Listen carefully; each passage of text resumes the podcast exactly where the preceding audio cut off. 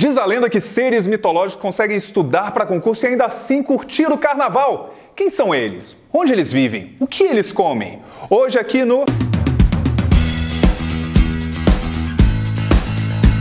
sou estrategista. Esse vídeo é sobre o que, que você vai fazer com os seus estudos durante o carnaval. Esse vídeo é para o pessoal da Folha Dirigida, o maior site de notícias sobre concurso aqui no Brasil, e para você que acompanha o Vitor Ribeiro no Estratégia de Aprovação aqui no canal do YouTube. Então, olha só, é possível você curtir o carnaval, tirar férias, se preparar para o ano novo, de preferência quando você tem um planejamento anterior para já não ter nenhuma necessidade de estudo naquele bloco de dias.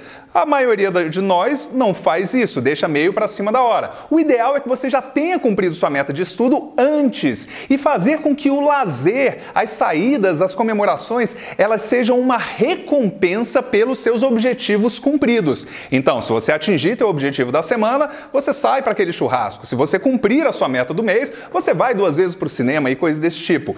Caso você queira profissionalmente estudar para concurso, ter chance de competir e ainda assim curtir, ter o seu lazer e tudo, afinal de contas, não somos estudares humanos, somos seres humanos. Agora chegou o carnaval, o que, que vai acontecer? Primeira coisa chave é você identificar quem é você. Talvez você esteja na categoria de que carnaval seja época para estudar. Eu ganhei dias extras para o meu estudo. Show de bola. Talvez para você seja estudar, é carnaval é época de curtir. Show de bola! Talvez para você seja a época de estudar e curtir. Aqui vai estar tá um risco, mas tem solução para os três dentro desse momento.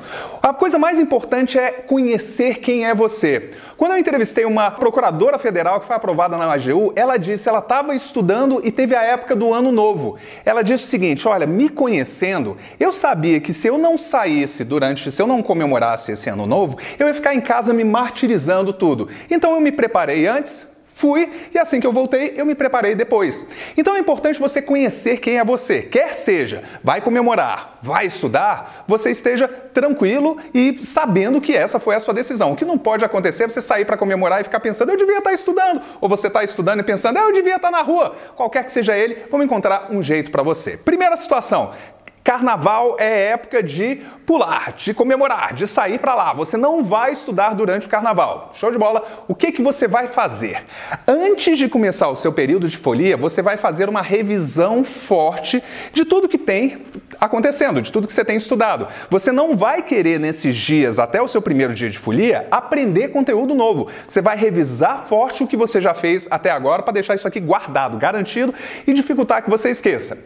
Faz o seu carnaval na volta volta do seu carnaval, o que, que você faz? Você faz outra revisão. Então, de repente, quarta-feira de cinzas, quinta, sexta-feira, ou até quarta e quinta, ou quando, quando for possível a volta desse processo, você tira dois dias para fazer uma revisão forte para garantir que você não perdeu nada e aí você avança no conteúdo novo. Essas duas revisões são chave para que você não perca todo o trabalho que você fez dando uma pausa. E esse mesmo princípio vale para viagens curtas, vale para férias e coisas desse tipo.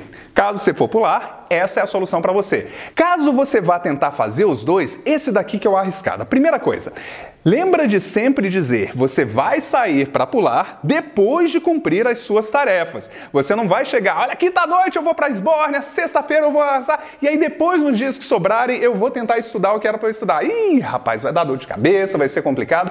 E o principal, lembra que o álcool fica no nosso sistema por cinco dias, é o que é, e a gente, se for uma ressaca maior, vai ser pior ainda esse tempo que volta.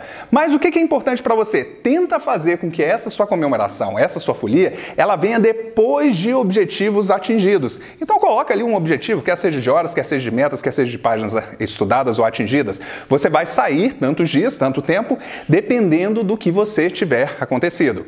E caso você vá ficar em casa estudando e você pensar, pô, eu devia estar lá fora, eu devia estar pulando, eu devia estar em outro lugar, eu vou contar uma coisa para você.